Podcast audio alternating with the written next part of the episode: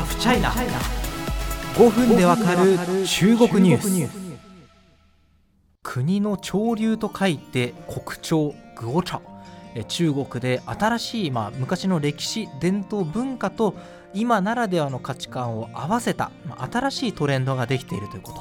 そしてそのある意味象徴的ともいえるえコスメブランドホアシーズ。え日本進出について前回からお話ししております。えスタジオにはえ JBA 日本美少協会の粟田翔太理事です。よろしくお願いします。よろしくお願いします。青田です。いやもうなんか中国のコスメブランドがめちゃめちゃ最近力をつけてきたっていうつけてきてますね。まあ話なんですけれども、なんか中国っていうと人口はいっぱいあって、はい。で欧米とか日本とか韓国のブランドが来て俺たちはこんな高品質なんだぞみたいな。結構なんか草刈り場になってるようなイメージだったんですけど、はい。それは今も変わってないんですか？あ、それで言うとまずえーっと海外国製のブランドと、まあ、中国国産のブランドを比べると今一番伸びてるのは中国の国産のブランドなんですね。まずいですね。結構いろんなデータで出ていて、特に若い世代が中国国産ブランドをものすごく支持してるんですよ。あーそれこそ、まあね、あのグオチャ国潮が若い世代に支持されてるっていうのははい結構裏付けるデータですね。そうですねそういったトレンドを、まあ、いち早く取り入れてこう素早い生産であったりとか素早いマーケティングの改善によってこう中国の若い世代にこうどんどん指していってる中国国産ブランドがもう圧倒的に伸びてるっていうような状況ですね。ほど。昔その昔って言ってもそのコロナ前だから数年前ですけど日本にその中国人観光客の方がたくさんいらっしゃったじゃないですか、はい。多い時960万人ぐらいいらっしゃってましたけどはい、やっぱその、まあ、スキンケアもそうですけど日本のこのコスメとかをたくさん買って帰るみたいな光景って結構見られたと思うんですね、はい。そういう時代がやっぱりコロナが終わったらまた戻ってくるんじゃないかなと思うんですけど、はい。そんな楽観的なことももしかしたら言ってられないんですか？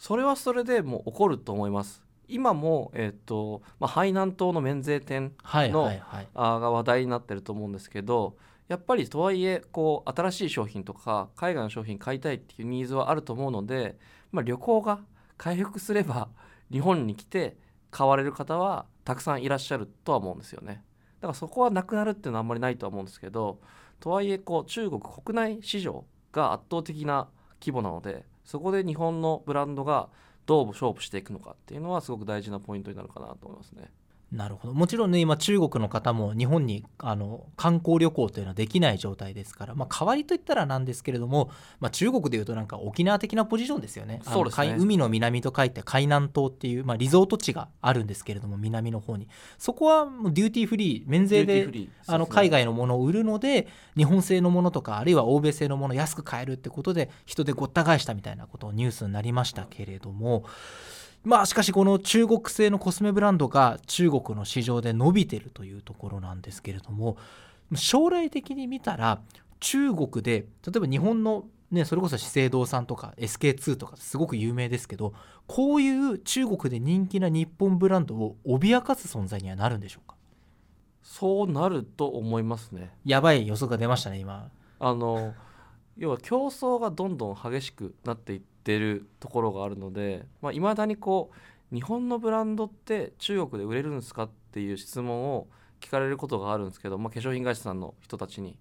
その日本のブランドってこう曖昧なくくりで勝負しようとするのはそもそもやめた方がいいんじゃないかなっていうのがありますね。それ結構辛い日本製イコール高品質だから売れるじゃないんですか？そこは違いますね。まあ、そのイメージは はい根底としたイメージはあるんですけど、まあそれだけで売れるほど消費者のこう感性って今もこう甘くないんじゃないかなっていうのはありますね。なるほどなるほど。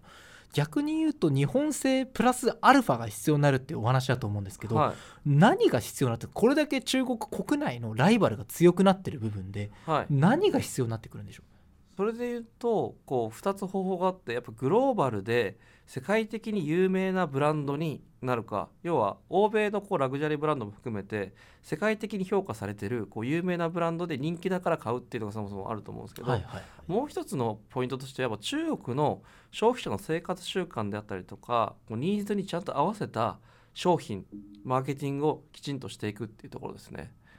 最初から中国ありきでものを考えて商品のアイディアから進めていきましょうってことですねそれそうですね。だから分かりやすいところで言うと例えばあの美容マスクあるじゃないですか。ありますね、はい、中国の人ってマスク使った後顔洗うんですよ。なるほど。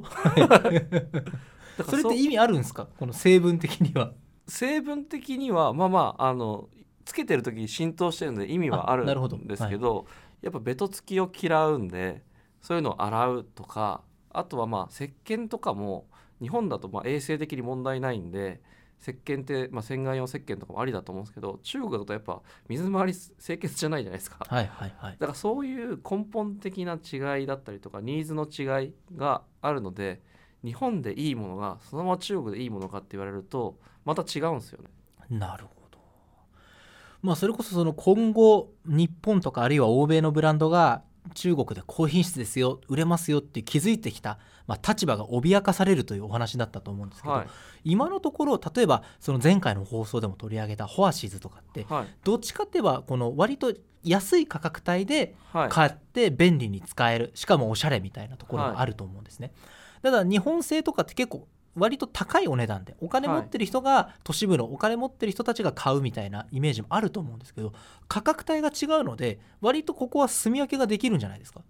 そうですね。その意味でいくと,、えっとこれまでは、まあ、中国の国産ブランドの、まあ、メインとしていた市場が、まあ、低価格帯とか中価格帯って言われるいわゆるこう高くないはいはい。カテゴリーのお値打ちな。お値打ちなものが多かったんですけど最近中国の国産ブランドはそこでの競争が激しくなってきてるんで、はい。えー、と高級ラインをはい。どんどん出し始めてるっていう。攻め上がってきましたね。攻め上がってきてフォワードみたいに、ですねはい。でその背景として、えー、と中国で、えー、と売れてるブランドなんですかってなった時になんかメイクアップ系？ファーシーズンとかパーフェクトダイアリーがあるんでメイクアップ系ってイメージ多いと思うんですけど、えー、とスキンケアもめちゃめちゃ伸びてるんですよね。はいはいはいはい。敏感肌とかにはい。効くみたいなことですよね、そうですね。で中国の消費者がなぜ中国国産ブランド買ってるのっていうところの大きい理由の一つとして、まあ、もちろんデザインとかもあるんですけど普通にもう品質がいいから買ってるんですよ。一番痛いとこ疲れてる。ん でなんで品質がいいから買ってるんでなんから中国の国産ブランドは品質が良くない日本ブランドは品質がいい。だから高級な領域で勝てるとかではないと思うんですよね。なんていうか一番のなんか武器を封じられてると思うんですよそれは、結構。あの日本製だから飛び抜けて品質がいいあるいは欧米製だからいいみたいな、はい結構そのイメージに支えられてる部分があったと思うんです、はい。実際日本製品質いい部分ももちろんあると思うんですけど、はい。イメージだけじゃなくて。割とその痛いところを疲れてるってことですね。そうですね。なのでそこの、えっと認識のギャップっていうのがほとんどなくなってきてるんじゃないかなと思うんですよね。それは結構なんていうか言葉をこうごめんなさいあのラジオパーソナリティでありながら言葉を失うような展開にちょっとなってきてるんですけれどもますますそうするとそれこそあれですよね。中価格帯低価格帯での勝負が激しいからはい。高いお値段のところに攻め上がろうっていうのは要は中国製の中国企業にとっては同じ中国ブランドと勝負するよりかは高い価格帯の日本製欧米製と勝負した方がまだ勝てるだろうって思ってるってことですか？と思いますね。なるほどね。やっぱ市場の競争が激しいところよりもやっぱりこうあの緩いところに行った方がいいっていうのと、まあ、や今顧客基盤が持ってると思うんで、まあ、そうじゃない顧客基盤を広げていくっていうには 自分たちがまだ攻めてないところ を攻めていくしかないと思うんで。なるほど。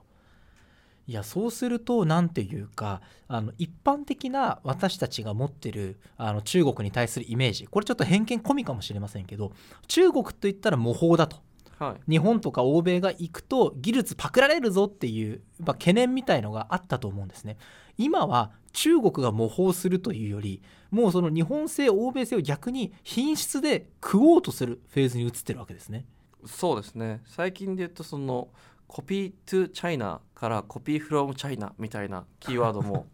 出ていると思うんですけどやっぱ中国で、えー、ともともとはまあ中国が工場生産の国としてね。はい。いろんな国のものを作ってたと思うんですけど、まあ、その技術がもう中国国内に定着してるっていう状況なのでじゃあそれを使ってどうしていくかだったりとかその技術自体ももともとそういった海外から学んできたものを上回ってる状況だと思うんですよね。例えばそれを先ほどパーフェクトライスさんがなぜあの速いスピードで作れるかだったりとかも含めて中国国産のこの生産クリエイティブだったりとかこの生産に対するこう技術とかスピードがどんどん上がってきているのでなんだろうなその中国のそういった力が高まってきてるちょっと曖昧な言い方になっちゃいましたけどと思いますね？